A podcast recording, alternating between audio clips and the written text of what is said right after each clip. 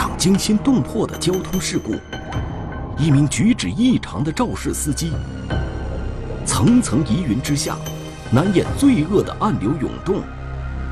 匆忙办理的保险，难以拆穿的谎言，谁又是隐藏在手机中的第三者？第三者，天网栏目即将播出。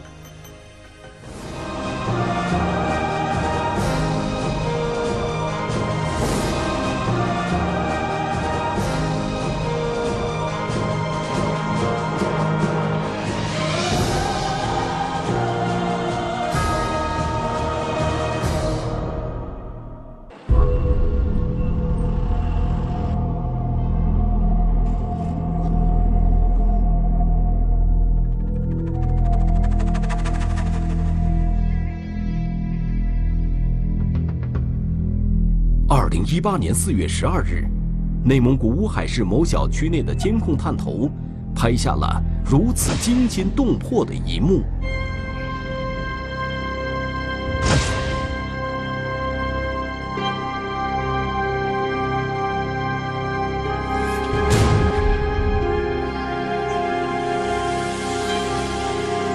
非常惊人。我从事交警工作得二十多年，类似监控的画面我看过无数，但是这一起画面啊，真是给我终生都留留下了。我就觉得是谋杀，我就觉得从心里我就觉得是谋杀，故意杀人。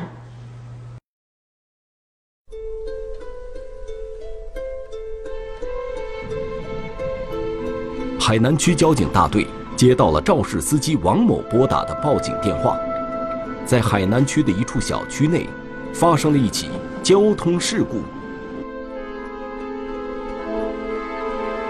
一个楼区的空地，有一棵树，呃，斜倒的，呃，底下有个血迹。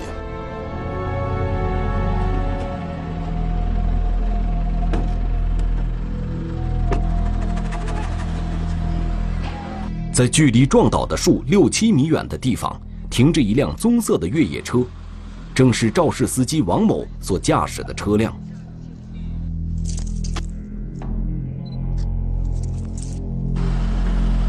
保险杠、机盖儿这个位置呢，都损伤比较严重了，底下还流的那是防冻液呀、液体，都在地下已经流出来了。此时，伤者已被送往医院进行抢救。简单的部署后，民警兵分两路：一方面到医院查看伤者情况，另一方面对事故现场展开勘查。小区的社区楼还有那个环卫站，就在这个事发现场的北面，那块场地非常大，非常非常宽阔。嗯，然后拿那个墙定位的。让民警感到疑惑的是，在这样空旷的场所，究竟为何会发生如此重大的交通事故？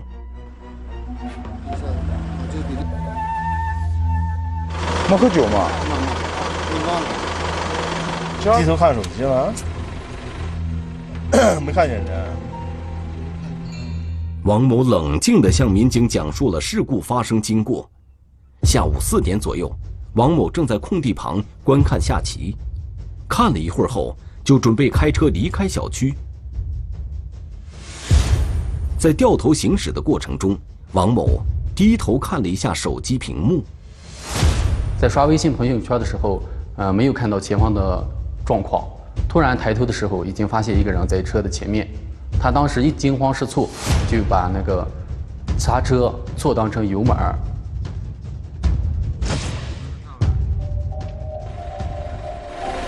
儿。这你开的吧？不是别人开的吧？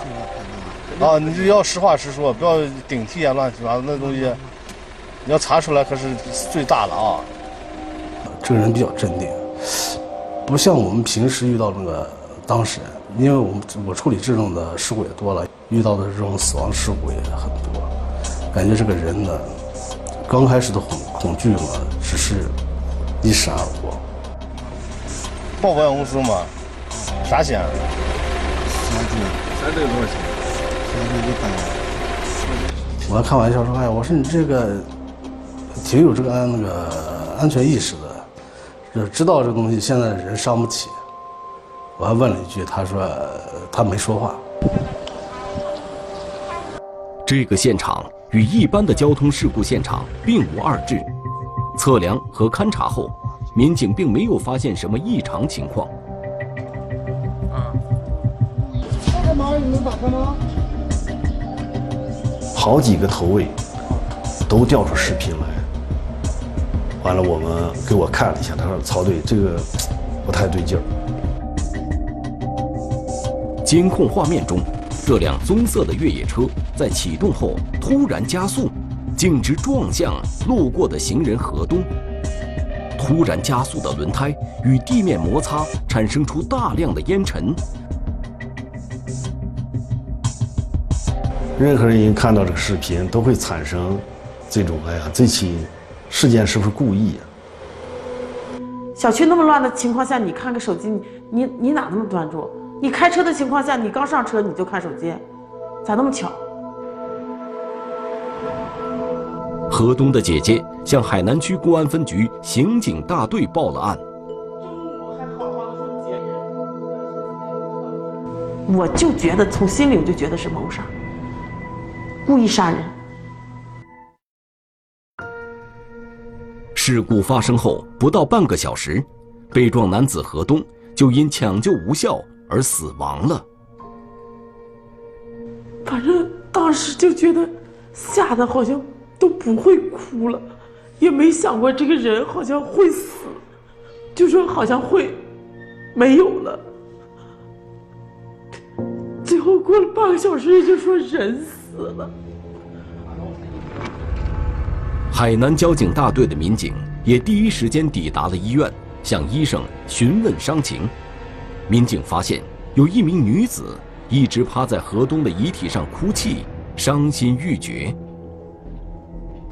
嘴里还说到：“我们大概意思就是我们说好的幸福。”你还没答应我，你怎么就先走了？就大概之类这样的话。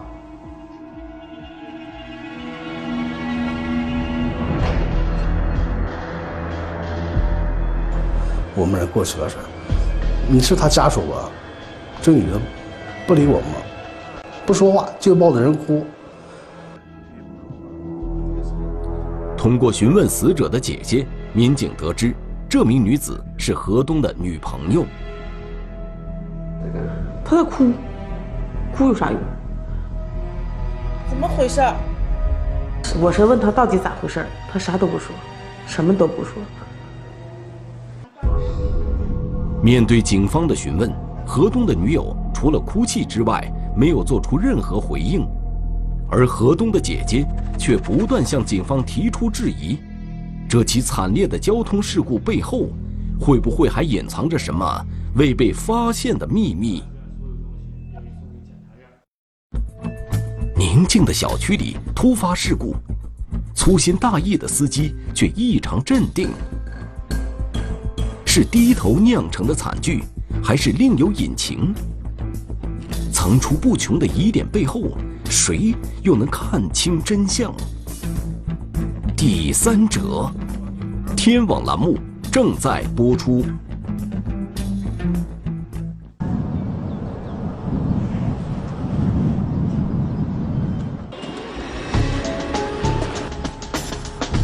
监控画面中，汽车的反常加速，家属的不断质疑，使得一场交通事故进入了海南区公安分局刑警大队的视野。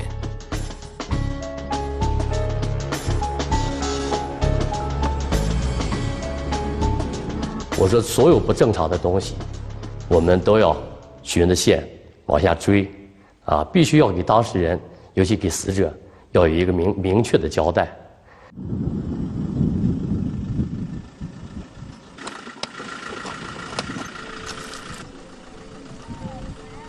技术人员对现场进行了二次勘查，与交警大队的勘查结果相似。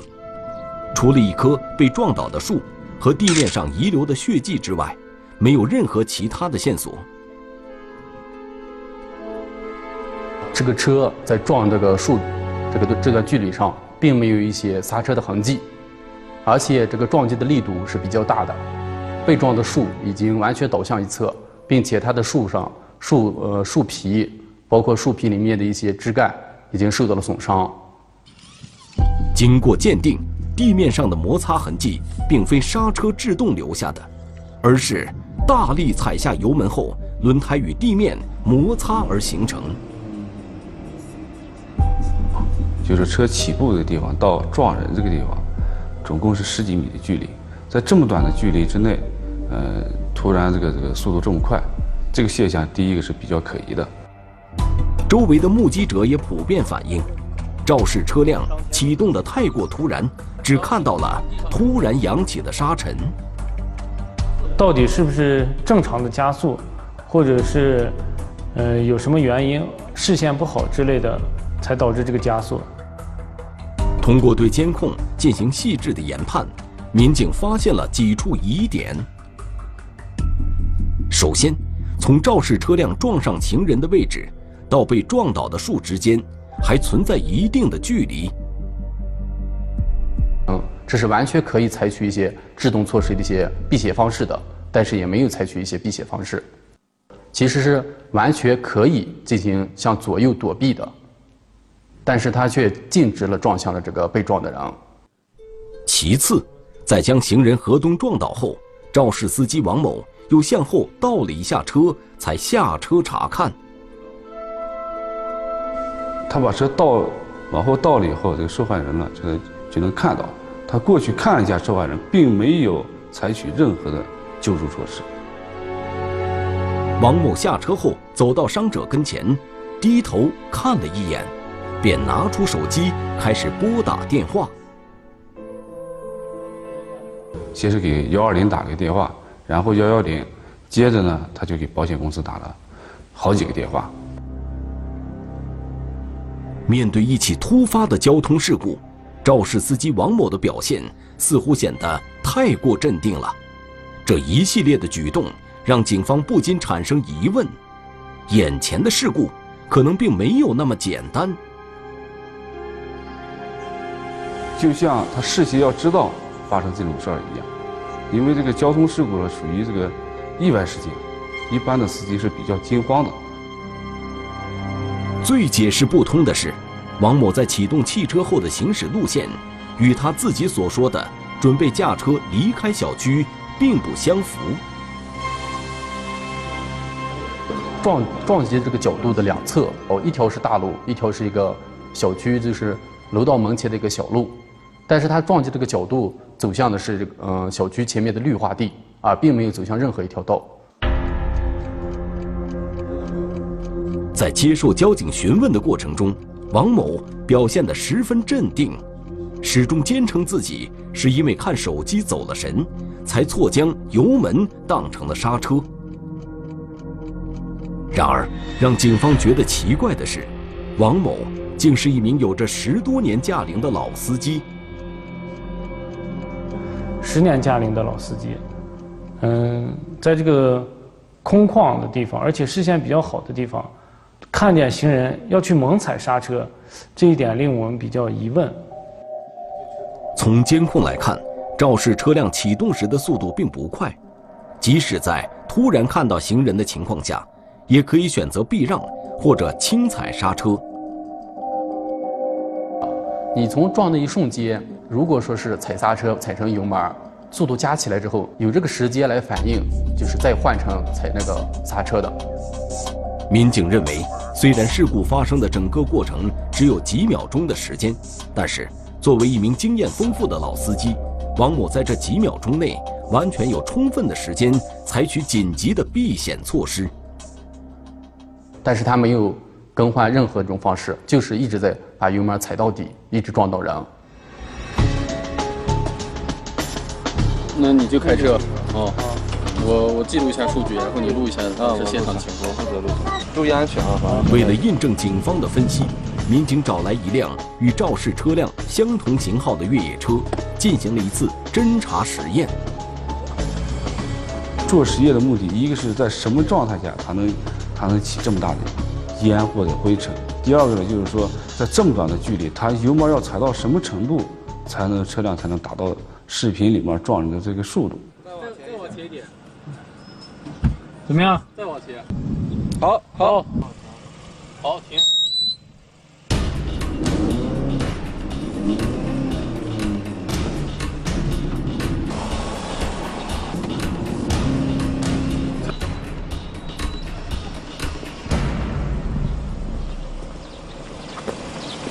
我现在试了半天，我这个踩不出那种效果来。对，如果说能达到那个速度，说明其实它的油门踩的特别深。你就像咱们一般人来开这段路来说，根本踩不出那个效果来。如果按照嫌疑人的交代，他是踩刹车踩到油门上了，那么他这个用的这个力就比较可疑了。王某今年五十岁，本地人，家有妻儿。民警发现，王某和死者何东并不认识，两人也不存在什么社会关系上的交集。我们还同时询问了这个被害呃这个死者的家属、他的姐姐和包括周围的一些邻居，还有交警队。通过他们的反映的一些情况回来，就是说这个肇事司机和这个死者并不认识，没有认识的一些可能性。虽然疑点重重，但是没有任何证据能将这起交通事故引向案件的方向。如果是他是故意杀人的话，他们中间就是嫌疑人和死者必定要有一定的联系。死者的姐姐向警方提供了一条线索：原来，死者何东平日里喜欢打麻将，经常出没于小区的麻将馆里。主要生活来源就来自于这个打麻将，在麻将馆给人家放点钱，然后过几天收点钱。就在事故发生的前一天，何东刚刚向他的姐姐借了一笔钱，将麻将馆盘了下来。也是在这天，何东搬出父母家，住进了这个小区。他姐姐说：“这个连二十四小时都没住了，为什么会发生这样的事情？”是不是这个因为盘麻将馆的事儿，或者是有什么赌债纠纷？莫非这是一起债务纠纷引起的杀人案？层出不穷的疑点，让这起蹊跷的交通事故变得愈发扑朔迷离了。难以还原的侦查实验，一套无法证伪的说辞。医院里不发一语的女子。突然扩额的第三者责任险，疑云之下，罪恶悄悄露出端倪。第三者，天网栏目正在播出。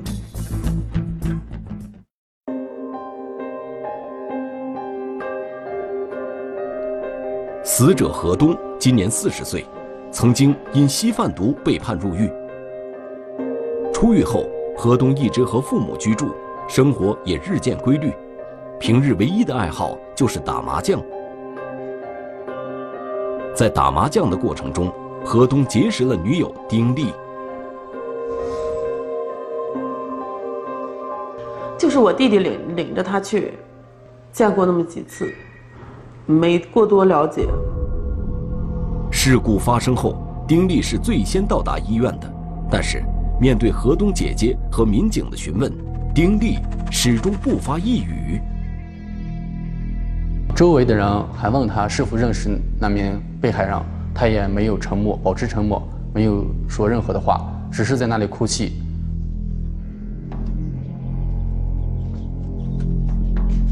而根据河东姐姐反映的情况，民警对河东盘下的麻将馆进行了调查，发现河东身上并没有什么债务纠纷。也不存在什么冤家仇人，与肇事司机王某更是毫无瓜葛。如果是他们不认识的话，这就缺乏一个作案动机。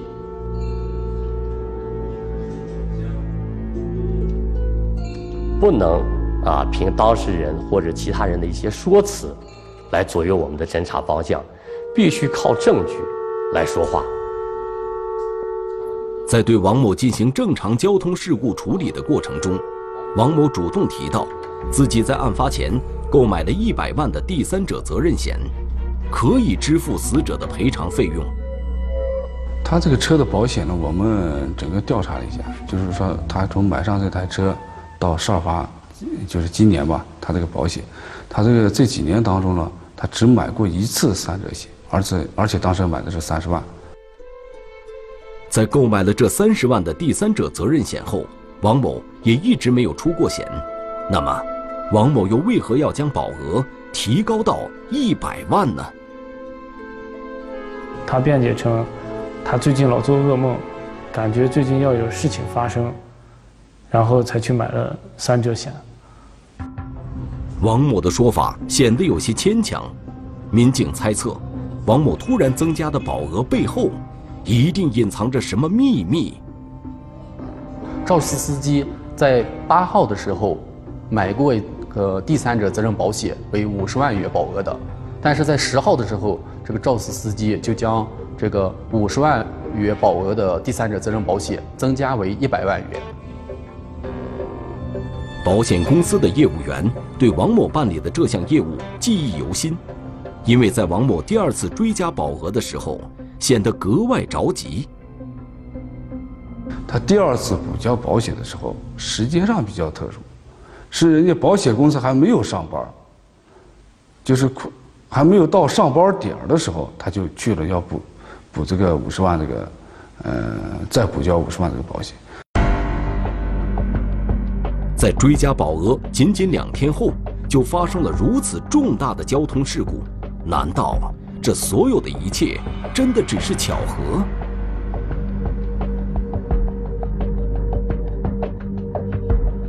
当时我们也考考虑过他会不会在骗保呢？但是通过他购买的险种分析，他这个保险，他就是。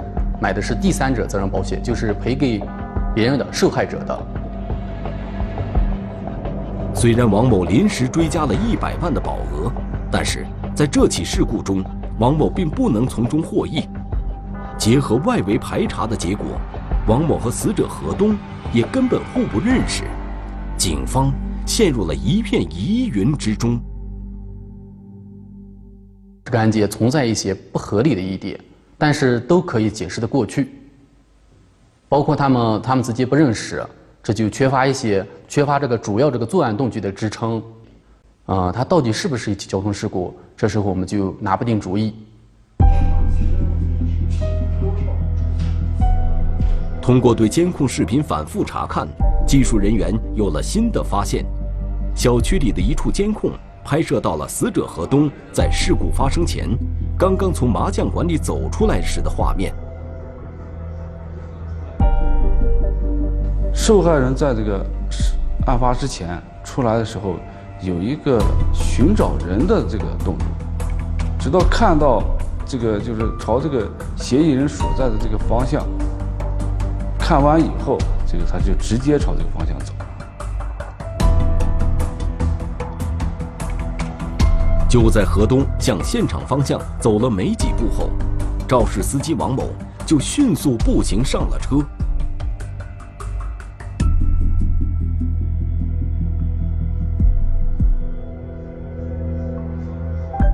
往车上走这个速度虽然是比较模糊，但是能看到他，呃，稍快于常人的那种速度上车的速度。根据不断涌现的反常线索。民警又提出了新的疑问：肇事司机王某并不居住在事发小区，他当天究竟为何会出现在小区里？他自己讲了，他去到这去这个小区就是为了散发广告。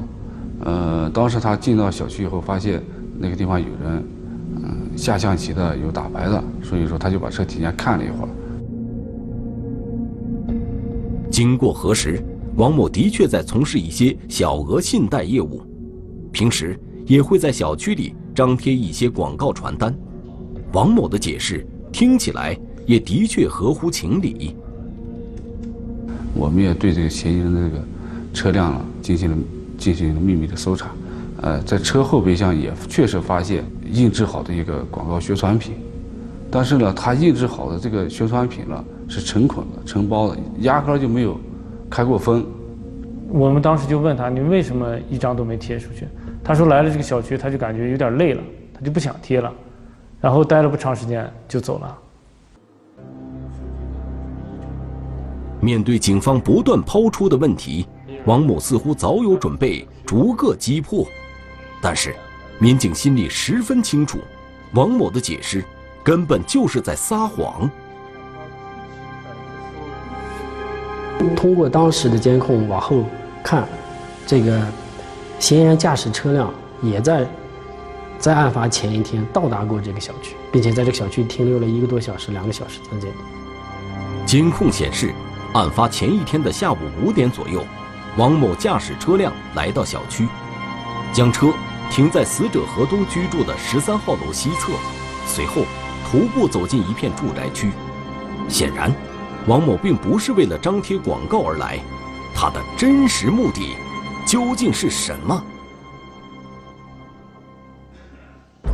一份事发前突然增加的保单，一捆没有散发出去的广告。谎言之后，只有更多的谎言。手机里神秘的共同好友，三者之间无法言说的关联，扭曲的情感酿成悲惨的结局。第三者，天网栏目正在播出。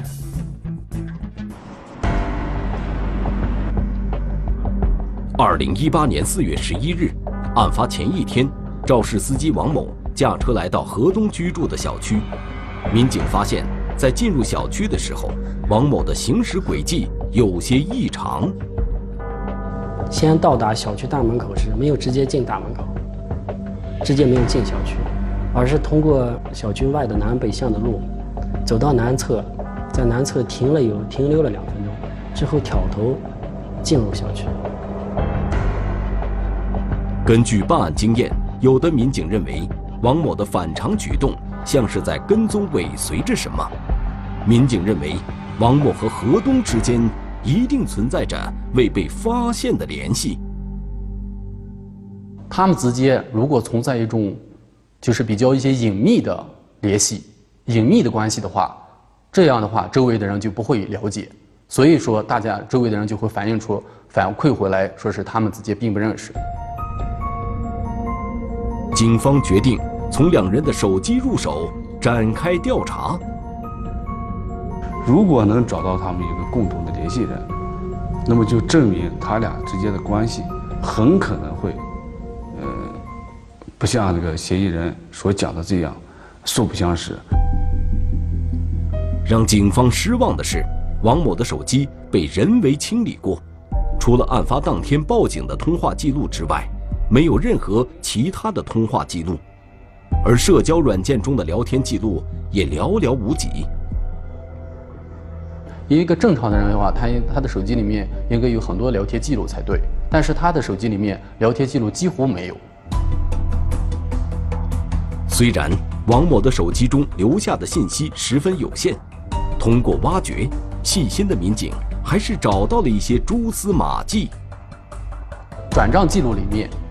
我们发现了他给一名女子经常发一些比较有特别意义的一些红包转账记录，比如说是五二零代表的我爱你，一三一四代表的一生一世。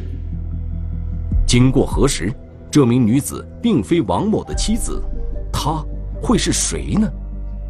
在警方对比查阅了死者何东的手机后，发现了惊人的线索。他给转账发一些比较特殊意义的一些红包的这名女子，在被害人的手机里面同同时存在，而且他们的一个聊天的一个界面，所用的头像就是一个比较亲密的一个合照。这名同时存在于两人手机中的联系人，正是事故发生当天在医院哭泣的何东的女友丁丽。包括他们的头像、合照，还有跟嫌疑人发这个红包，我们就可以基本断定他们之间是彼此间都是情人关系。王某和何东之间究竟存在着怎样的纠葛？随着调查的不断深入，真相逐渐浮出水面。原来，王某是丁力的姐夫，二人同住在一个小区里，经常相约一起跑步锻炼。跑步的过程中，他也就参与到了这个跑步的这个行列中，然后两个人在跑步的过程中，慢慢就产生了一些情愫。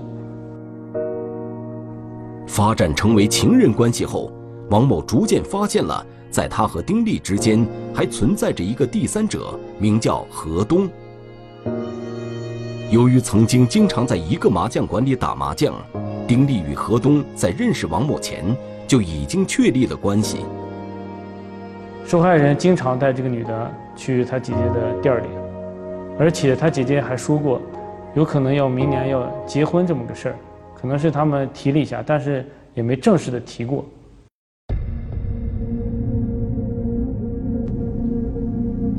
一次偶然的机会，王某在餐厅看到丁力和何东正在约会的场面，一气之下，王某冲进餐厅。和何东进行了一次面对面的对峙，然后当时他们就起了争执，然后彼此问对方是什么关系，要准备进行互相进行打架，但是被这名女子进行呃进行了阻却。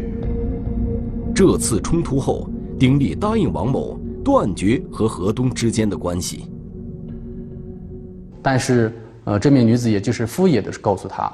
实际上，他还在和那名还是在同时和两方进行联系，保持这种不正当关系。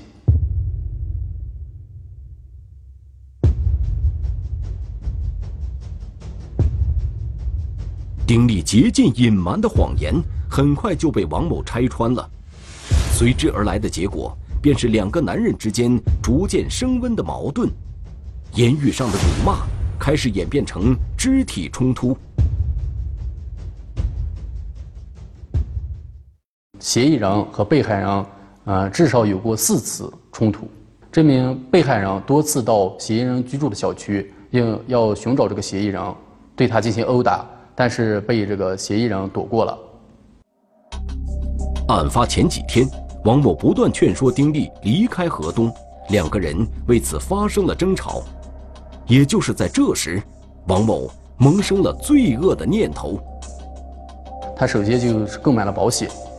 嗯，也就是其实说，它也是一种骗保吧，只不过骗保的这个不是为自己获取利益，而是自为自己减轻这个损失。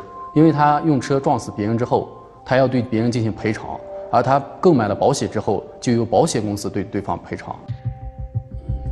案发前一天，王某尾随丁力来到了河东刚刚搬入的小区进行踩点儿，观察河东的行踪轨迹。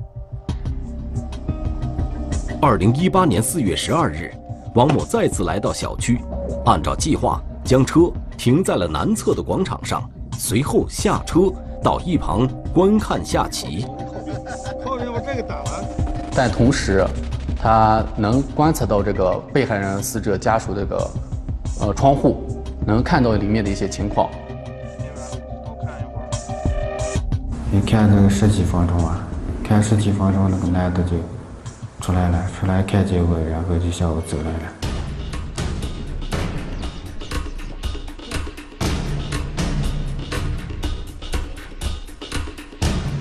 最终，王某实施了自己的作案计划。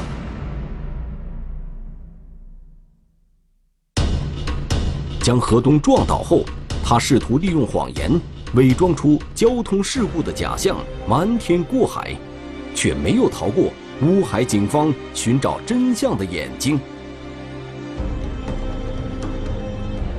我恨那家人家，我们好好一个人，你那个啥，你有什么权利剥夺他的生命？二零一八年四月十六日，通过技术手段，警方取得了王某作案动机的关键证据。面对铁证如山。王某向警方坦白了预谋并杀害何东的犯罪事实，而王某也终将为此接受法律的审判。